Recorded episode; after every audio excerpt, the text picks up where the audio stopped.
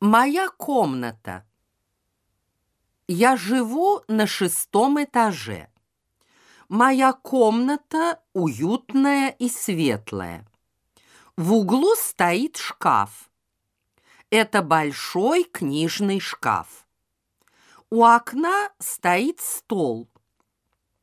Это удобный письменный стол.